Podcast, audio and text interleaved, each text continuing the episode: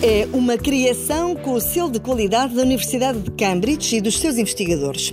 Uma doutorada do Departamento de Psiquiatria daquela universidade de prestígio e uma empresa de jogos criaram um jogo de realidade virtual que tem por objetivo ajudar as pessoas a aprender a controlar a ansiedade.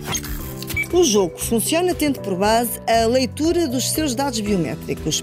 Primeiro, o utilizador é colocado numa cena tranquila, ao pôr do sol, como se estivesse a bordo de um pequeno barco que vai oscilando de acordo com o seu batimento cardíaco.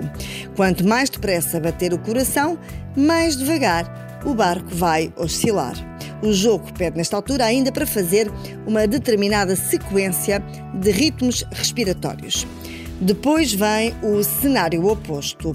O utilizador está numa cave escura, na presença de uma figura, digamos, pouco simpática. Este monstro não o consegue ver, mas consegue sentir o seu medo e o seu desconforto. O desafio agora é usar a respiração para manter-se calmo e manter o batimento cardíaco baixo, de forma a manter-se invisível perante o tal monstro. Ou seja, o jogo coloca as pessoas propositadamente numa situação controlada que dê origem a um estado de ansiedade para que se aprenda a manter a calma. A ideia é que quando as pessoas estiverem numa situação parecida, mas na vida real, consigam mais facilmente contornar os efeitos da ansiedade.